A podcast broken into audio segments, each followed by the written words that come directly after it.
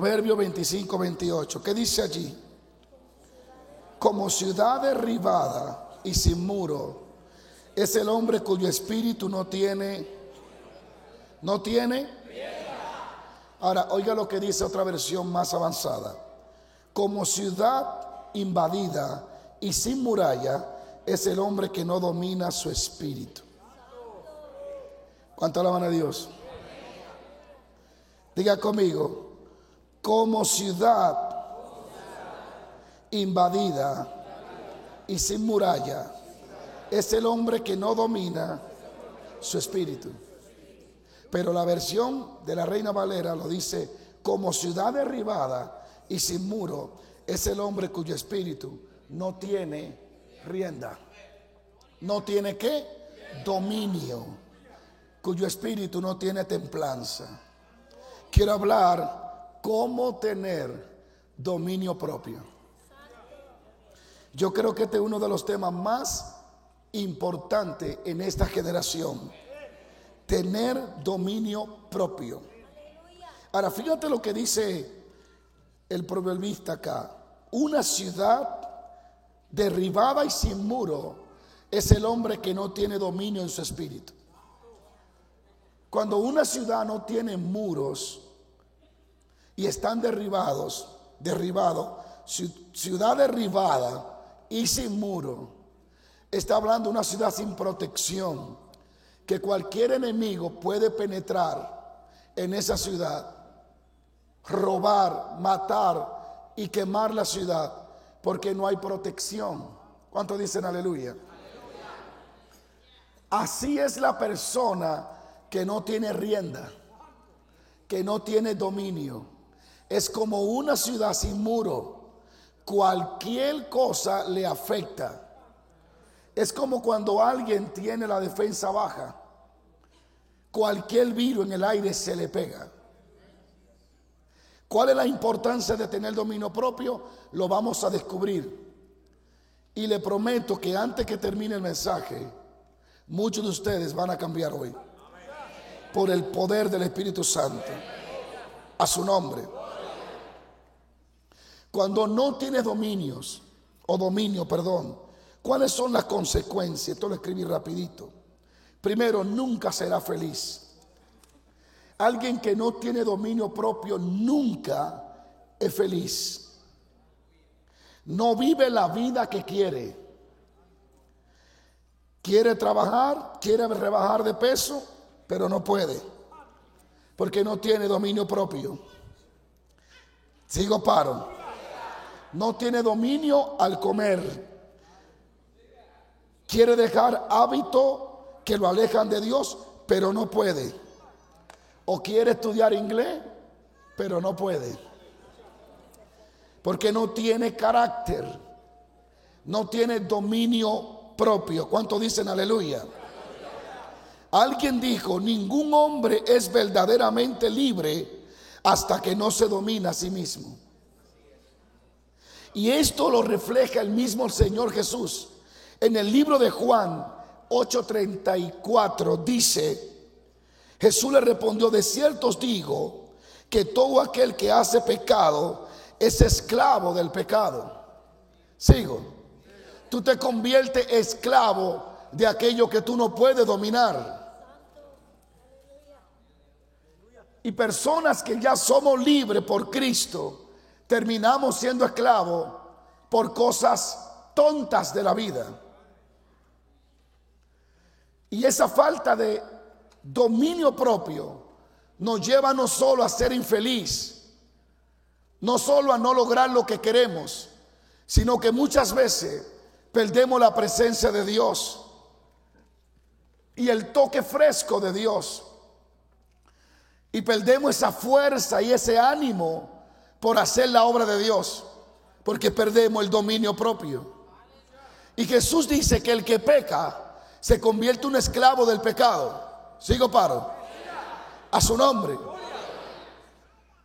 Cuando tú le dices al diablo que no, y tú resiste al diablo. La Biblia dice, resistí al diablo y huirá de vosotros. Cuando resiste en no a las ofertas que te hace la carne, el diablo y el mundo, te convierte en un hombre fuerte y una mujer fuerte. La Biblia dice que el que domina su espíritu es más fuerte que el que domina una ciudad entera. ¿Están ustedes aquí? La consecuencia de no tener dominio propio, serás infeliz y será esclavo de las cosas. Hay gente que no tienen dominio propio con el dinero y terminan siendo unos miserables esclavos del dinero. Acá su atención, especialmente los que se estaban durmiendo por ahí atrás.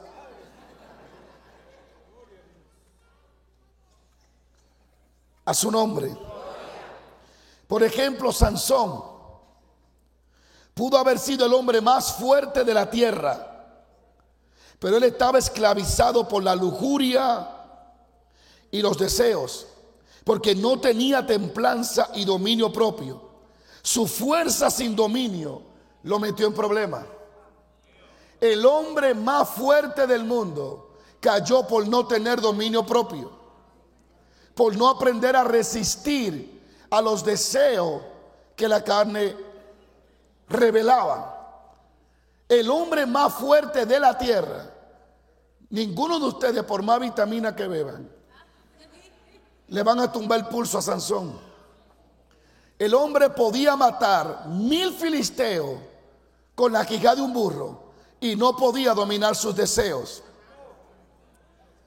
Y esa pequeña piedrecita en el zapato le llevó a terminar sin ojos y a morir y a tener el final que nunca fue diseñado para su vida.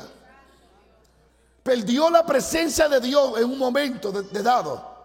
Dios se apartó de él porque él no supo ser fuerte para decir a Sansón no. Sigo paro.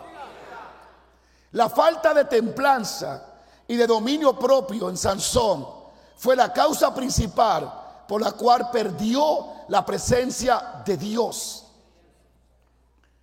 Y muchos de los que están aquí mirándome con esos ojos angelicales sienten que hoy le están hablando directamente en vivo.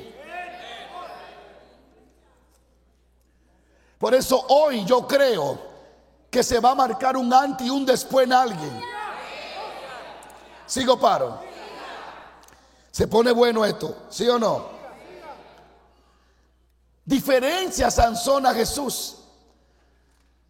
La falta de dominio propio, como dije, hizo que Sansón perdiera su fuerza, su don, el toque. Jesús es el ejemplo más poderoso todo el tiempo. Nadie ha tenido más dominio propio de sí mismo que Jesús. Y aún colgado en la cruz, tuvo el control para decirle, Padre, perdónalo, porque esto no saben lo que hacen. Eso es dominio propio. Lo injuriaron, lo golpearon, se burlaron. Hasta el ladrón de la izquierda le llamó cualquiera. Y Jesús jamás dejó que lo influenciaran y lo dominaran. Dominó a los guardias, dominó al ladrón, dominó al diablo, dominó a la muerte y se sentó a la diestra del Padre y todavía domina. Sigo paro. Hay gente que hoy en día perdieron su matrimonio porque no tuvieron dominio. Hoy en día hay esposa triste porque el esposo no tiene dominio con la boca cuando se enoja. Dios le envió este mensaje a ustedes y a mí también. Es tiempo de, de dejar de ser débil. Es tiempo de vivir acusando al diablo a todo el mundo de nuestra falta de carácter.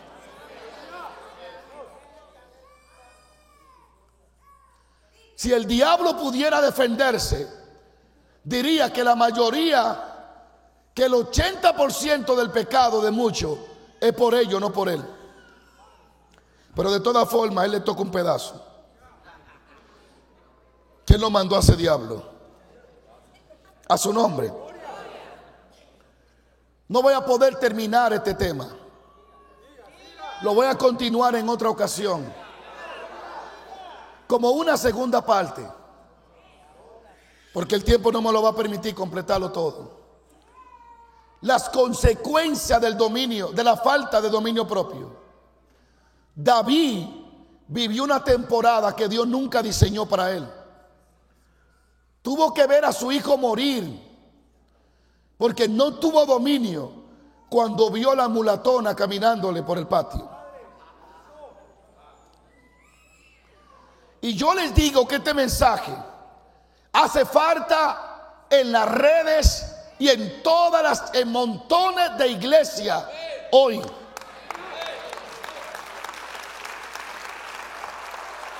Sigo paro. Cuando tienes templanza y dominio propio, vive una vida triunfante. Te siente un triunfador cuando le dice no a los deseos de la carne, al mundo y al diablo. El no tener dominio propio, el no tener carácter, templanza, te hará perder una empresa que Jehová te entregó. Te hará perder dinero. Te hará vivir en miseria. Cuando no tiene dominio propio, eres dominado por lo que siente, no por los principios. Sigo paro. Ahora, los beneficios de dominio propio, voy rapidito, porque esto será una pequeña serie que vamos a abrir los beneficios de tener dominio propio. Primera de Corintios 9, 25 dice, y todo aquel que lucha, de todo se obtiene. Ellos a la verdad para recibir una corona corruptible, pero nosotros una incorruptible. Pablo está hablando de la carrera que hacen los que compiten por una corona.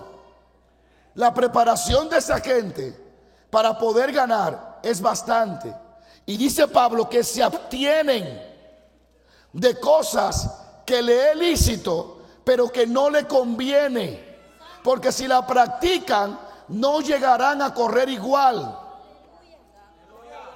Cuando tú entras en un programa de béisbol, voy a hablar de béisbol, los muchachos allá, literalmente, si quieren realmente firmar,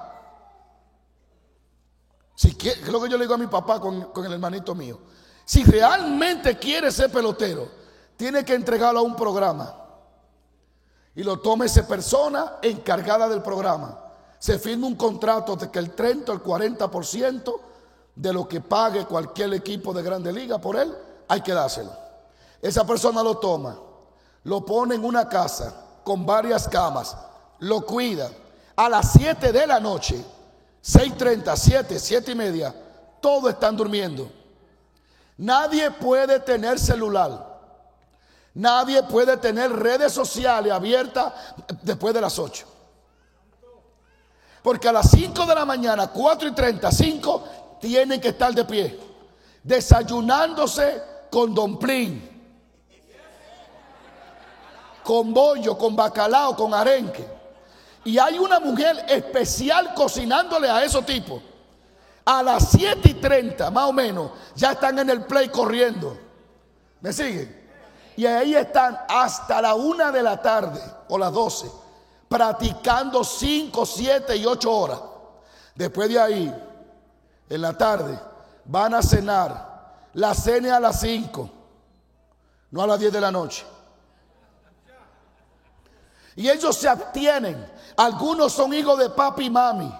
Pueden salir a la tienda y comprar lo que quieran, pero no pueden porque están absteniéndose de la vida que le da su papá y su mamá para poder lograr una vida que su papá y su mamá no le van a dar. Sigo paro. Pero Pablo está hablando algo similar. Nosotros queremos una vida de resultado sin tener de qué obtenerme, sin tener nada que sacrificar. Entonces Pablo dice que cuando te obtiene como eso deportista, logra la corona. Y ellos corren por cosas corruptibles. Un contrato de 70 millones de dólares. Pero al final es corruptible. Pero yo corro por mansiones celestiales, por calle de oro, por vida, por salvación, por milagro, por cosas que el dinero y la fama no pueden comprar. Pero Pablo compara eso. Los atletas olímpicos entrenan por año para ganarse un momento de gloria. El hombre este, eh, creo que un dominicano, que corre, corría muchísimo. Una bala. Para él llegar a esa velocidad, él tuvo que entrenar por años. Los evangélicos en su mayoría, con todo el respeto que se merecen, son vagos. Quieren tener resultados gloriosos sin haber sacrificado nada. Gracias por su entusiasmo. Sigo paro.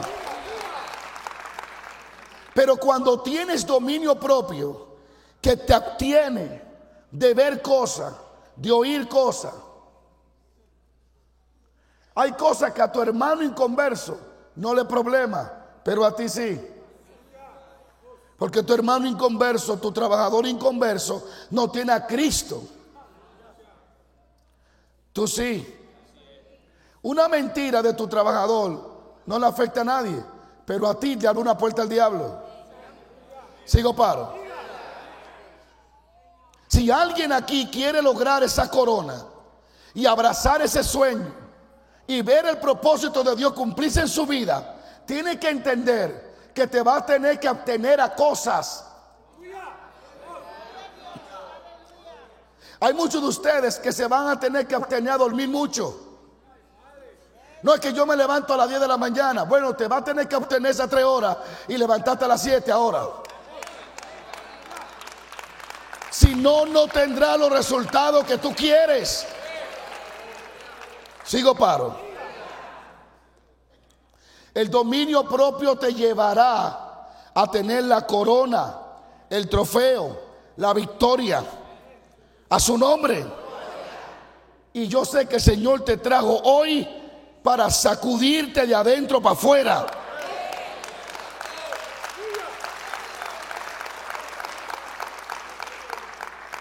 Muchos de ustedes se van a ir reanimados, se van a ir avivados se van a ir fortalecidos porque se van a dar cuenta que sí pueden lograrlo.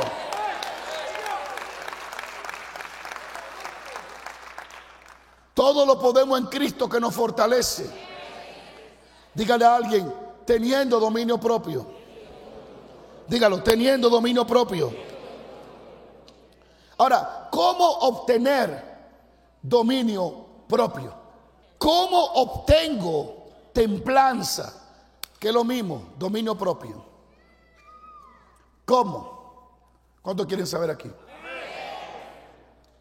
Seguro. Primero,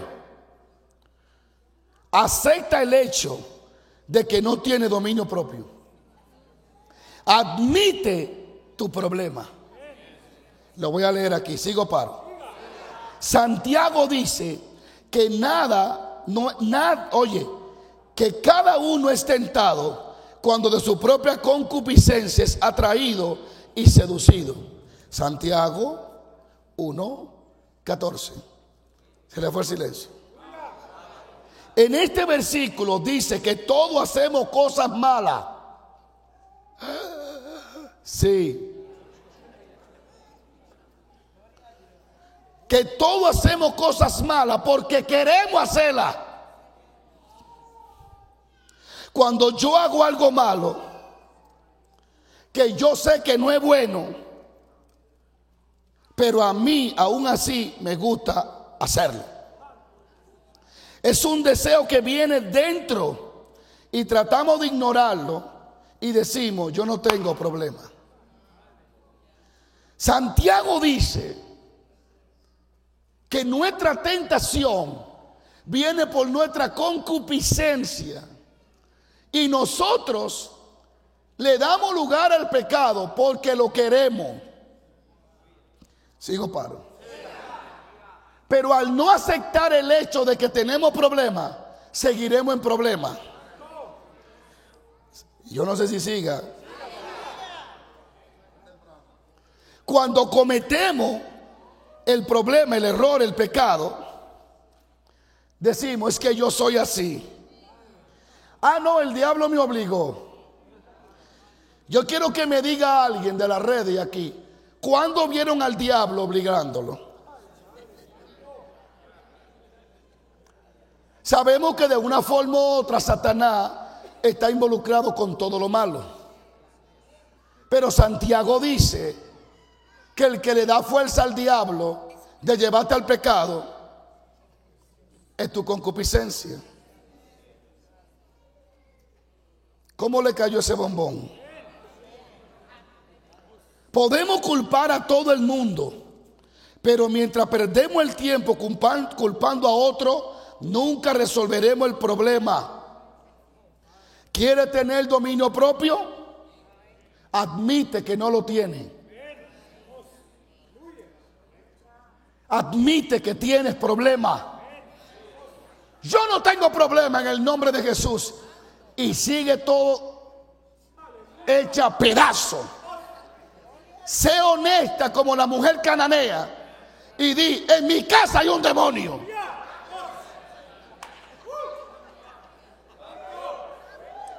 Sigo paro. Si no admite que necesitas ayuda, nunca la buscará. Dile a alguien, hoy te irá con ese dominio propio.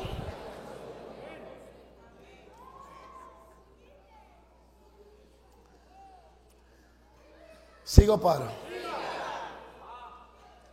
Hay gente que su falta de dominio propio le hace ofender a otros, le hace maltratar a otros. Y ese es algo que nos pasa a todos. No hemos entendido que el poder más grande del ser humano no está en su mano, está en su boca. que tú te alimentas del fruto de tus labios. Alguien dijo de una parábola de un niño, como de 13, 14, como de 12 años, que era un excelente estudiante, deportista, bien, bien tremendo. Era uno de los mejores, pero la gente no lo quería mucho, porque cuando se enojaba, ofendía a todos sus compañeros. Lo mandaba para el diablo aunque después le pidiera perdón. Entonces sus padres estaban preocupados porque no sabían qué iban a hacer. Sabían que si no lo ayudaban a cambiar, por más talento que tuviera, al final iba a terminar perdiendo lo mejor por nada. Se me fueron. Tú sabes que estos tipos de mensajes de corrección nadie lo alaba. A la gente le da sueño. La gente quiere ir para el baño. Pero los que quieren ser diferentes están atentos a esa palabra.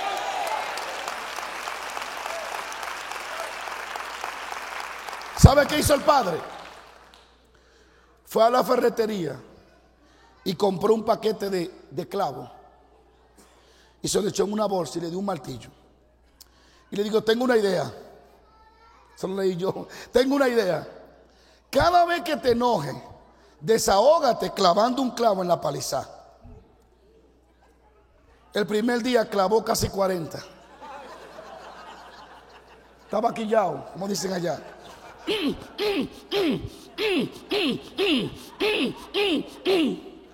40. Al otro día clavó menos. Dos, tres semanas lo había clavado todo, pero cada vez menos. Le digo al papá, ya no estoy clavando 38, Ayer clavé 20. Ya la semana pasada nada más clavé 10 por día. El último fue ayer, ya no clavo más. Había controlado sus impulsos, su templanza que no tenía. Había controlado la falta de dominio propio, la ira. Y el papá le dijo, ok, ahora vamos a otro trato. Por cada día que no te enoje, saca un clavo de la paliza. Así que él fue sacando. Después de varias semanas, fue donde el papá le dijo, mira, lo saqué todo. El papá le dijo, bien hecho. Ahora vamos a dar una vuelta por la paliza. Y cuando miró la paliza, le dijo, hijo, ¿qué notas? Le dijo, veo muchos huecos. Le dijo, este es el resultado de tu enojo. Que por más perdón que pidiste, le dejaste un hueco a la gente. Y es exactamente lo que hacemos. Las palabras golpean más que los mismos golpes. Por eso hoy yo creo que alguien aquí va a tomar un rumbo diferente. Todos. Yo, yo tenía que venir con esa bolsa de clavo hoy. Y tenía que haber comprado como unos 70 martillos. Porque aquí hay gente que necesitan eso hoy. Hay alguien que alaba a Dios. A veces yo soy consciente de lo que decimos cuando golpeamos a la gente. Lo hacemos bajo impulso por falta de dominio propio y templanza. Después nos, nos redarguye el espíritu, nos sentimos mal y le decimos, perdóname, no sé lo que dije, pero ya está clavado. Aunque saquemos ese clavo, el hueco queda allí. ¿Cuánto bendicen a Dios? Entonces es un milagro reconocer que ofendí a mi hermano y pedirle perdón. Pero el milagro es más grande si nunca lo ofendo. Gracias por su entusiasmo. A su nombre. Por eso hoy espero que alguien no me pida clavo y martillo. Pero si se lo tengo que comprar, le voy a comprar los clavos. Exactamente hacemos eso con la gente. En nuestra ira, en nuestro enojo, decimos cosas y tomamos actitudes que abrimos hueco y herida en los demás. Y es muy difícil cerrarla. Por eso Dios hoy ha traído este mensaje. Ya no podemos hacer nada con todo el que clavaste. Pero podemos evitar que siga clavando a otros. Que siga clavando más clavos. Dios te trajo aquí hoy para redarguirte Dios te trajo aquí hoy para hacer un cambio. Dios te trajo aquí hoy para que no te quede estacionado. Para que haya una transición. ¿Alguien dice amén? ¿Quién sigue? ¿Quién para? A su nombre. Puede ser que tenga problemas con la comida, con el chisme, con la crítica, con el dinero, hasta con el ejercicio. Lo hace el lunes y dura tres meses sin volverlo a hacer. Puede ser que tenga problemas con el sexo. Puede ser que tenga problemas con la televisión, con las redes sociales, que le dedique horas y horas a las redes sociales. Puede ser que tu problema sea comprar ropa nueva, aunque te quede sin comida. Tu tiempo, tu mal genio. No sé con qué está teniendo problemas, pero hoy Dios te está dando la solución.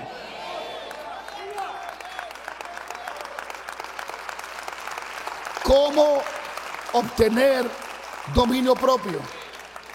Primero, reconoce que te hace falta. Segundo, deja tu pasado atrás. Si te aferra de que si fuiste un fracaso en el pasado, lo seguirás siendo en el presente. No podrá tener dominio propio. Al diablo le encanta, después que fracasaste 40 veces, decirte, ya no lo intentes. No, hasta de la primera vez que fracasa. No lo intentes si tú siempre caes en lo mismo. Pero es él que está poniendo la cáscara de guineo para que tú rebales. Pero entonces él te anima y te dice, sigue en el piso. ¿Para qué te va a levantar? Si tú siempre caes en lo mismo. Esa es la palabra preferida del diablo. Pero la de Dios es, siete veces cae el justo un millón de veces lo levantará Jehová. Este mensaje hoy es, para que reconozca que cayó, que resbaló, pero que no tiene que vivir en el suelo. Que el Señor te fortalece para levantarte y volver a intentarlo. A su nombre.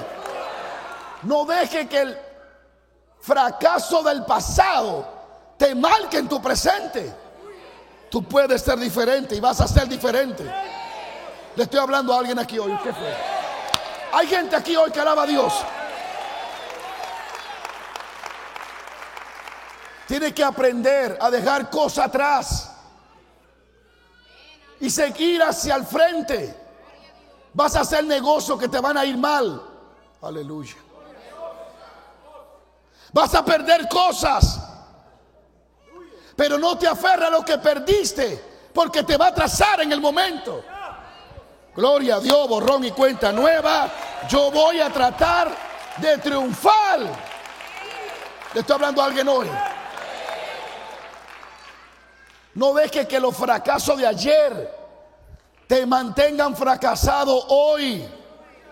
Compraste una casa, te fue mal, la perdiste, perdiste el crédito y ahora dijiste, voy a vivir rentada toda mi vida. No, vuelve a volver otro crédito, vuelve a comprar otra casa. Alabado sea Dios. ¿Cuántos bendicen a Dios?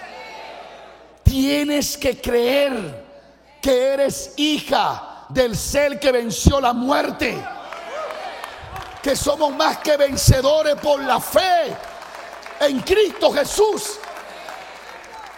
Estudiaste inglés dos semanas.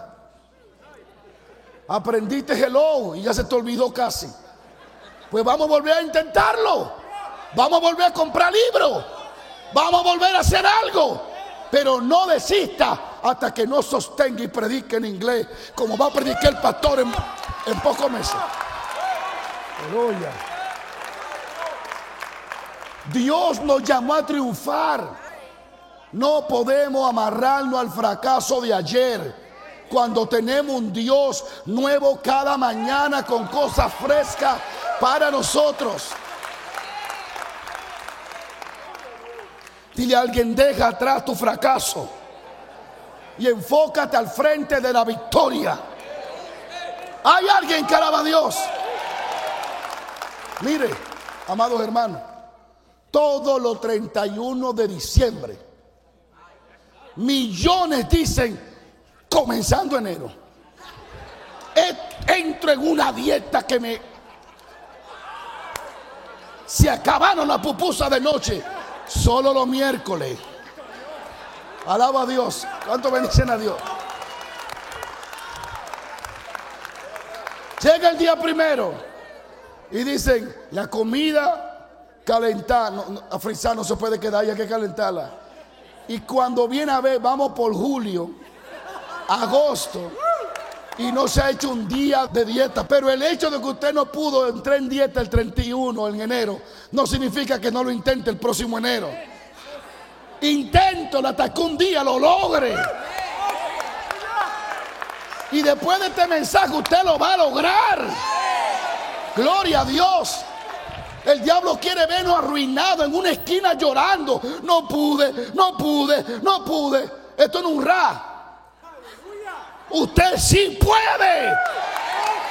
Usted puede levantarse e intentarlo otra vez. Aleluya. Hmm. Ya veo que a Laura la miran mucho. Filipenses 3:13, el hombre más gigante después de Jesucristo, por encima de todos los apóstoles, el gigante, Pablo, el que encendió ciudades con el fuego, hizo temblar cárceles, sacó gente endemoniada, lo liberó, abrazó muerto y lo resucitó, le habló a los grandes y lo hizo temblar ese Pablo que hasta Pedro lo reprendió. Dijo su secreto, hermano, yo mismo no pretendo haberlo alcanzado. Pero una cosa hago. Dile a alguien, una cosa tiene que hacer. Olvidando ciertamente lo que queda atrás necesito que tenga amnesia de tu fracaso. Que te olvide de lo que no pudiste hacer. Aleluya. Sigo paro. Aleluya. Pablo dijo, yo olvido lo que está atrás y extendiéndome a lo que está delante. Yo vine a hablar a gente que va a echar para adelante. Yo vine a hablar a gente que va a echar para adelante en el nombre de Jesucristo de Nazaret. Sigo paro. Dile a alguien, voy a echar para adelante. Así que ya saben. Segundo, no dejes que el fracaso de ayer te detenga. Tercero, no dejarte influenciar por lo que sientes. Si te deja influenciar por lo que sientes, jamás tendrá templanza ni dominio propio. Lo puedo dejar aquí. Hoy en día ponemos mucho énfasis en lo que sentimos. Ay, no tengo ganas de estudiar. No tengo deseo de trabajar. No tengo ánimo de leer la Biblia, ni de orar. Cuando yo lo sienta, lo hago. Pero sí siento mirar televisión. Sí siento comer. Alaba. Sí siento tener muchos hijos como Judá y, Benjamín, pero no siento leer. Yo no siento hoy a la iglesia, hermano. Y yo me gusta buscar a Dios cuando yo lo sienta. Porque tú eres un espíritu que no está en carne. Tú vives en un cuerpo muy peligroso. Que decía Gigi Ávila que, Satanás es un niño de tetera frente a la carne. Así ese viejito catalogó a la carne. Le digo, y, yo lo miraba casi así. Este es más mala que el diablo, hermano. Aleluya. Lo dice un hombre de más de 40 años luchando contra la carne y venciéndola. Entonces el mundo en que vivimos se mueve por sentir. Yo no siento orar hoy. Tú sabes, a mí no me gusta, ni Dios obliga a uno, a mí no me gusta orar obligado. Yo no quiero ir los lunes de que intimidad con el Espíritu Santo porque aquí yo no lo siento. Y yo, cuando yo sienta, yo voy. Sigue así. Si tú solo te dejas mover por lo que sientas, jamás tendrá dominio propio. No siento estudiar esta semana. Y luego, Señor, dame una nota buena. A su nombre. El sentir no te va a llevar a ningún lado. Es los principios en Dios. Está afectando el mensaje. La Biblia dice, ya voy terminando, porque la gracia de Dios se ha manifestado para salvación a todos los hombres, enseñándonos que renunciando a la impiedad y a los deseos mundanos, vivamos en este siglo sobrio, justa, piadosamente. ¿Qué dice? Nos enseña a renunciar a la impiedad y a los deseos. Es que yo no puedo decirle que no a la carne. Bueno, pues aquí dice que tiene que renunciar a ella.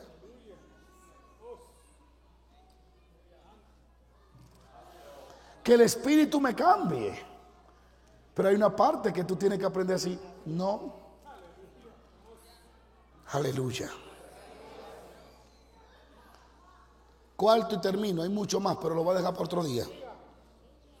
La vida en el espíritu te dará un dominio propio sobre ti mismo. Gálatas 5:22. Mas el fruto del espíritu es amor, gozo, paz, paciencia, benignidad, bondad fe, mansedumbre y el último es templanza, que es dominio propio. Es un fruto del Espíritu. Contra tales cosas no hay ley. ¿Cuántos dicen aleluya? ¿Cuántos dicen gloria a Dios? Ahora, recalcando esto, no te deje influenciar por lo que sientas. Cuando yo estaba preparando este mensaje, yo sentía que yo mismo era transformado. Y sentía que Dios me daba una de las miles oportunidades que me ha dado para comenzar a hacer las cosas bien, para ser el hombre de Dios que tengo que ser. I need preaching in English. Necesito tener dominio propio. A usted le da risa, pero hay montones de cosas que usted ha querido hacer que no las puedo hacer. Yo quiero que me levante las manos. Escuche la pregunta. Aquellos que se sienten satisfechos con su vida. Levántenla sin, sin pena. Que se sienten bien como están. Que dicen, yo me siento un macho de hombre, me siento bien. Alguna hermana que diga, me siento bien con el estilo de vida que tengo. O soy yo el único que me siento insatisfecho. Soy yo el único que siento que hay cosas que pude haber hecho y no la hice. Porque me dejé llevar de que no quiero, de que no siento, de que tengo sueño, de que estoy cansado. No necesariamente están haciendo algo malo. No necesariamente están en pecado. Ojalá que nadie aquí esté en pecado. Pero por alguna razón hay algo que tú sabes que pudiste haber hecho y que ya debería de haber estado haciéndolo en el Señor y no lo ha logrado.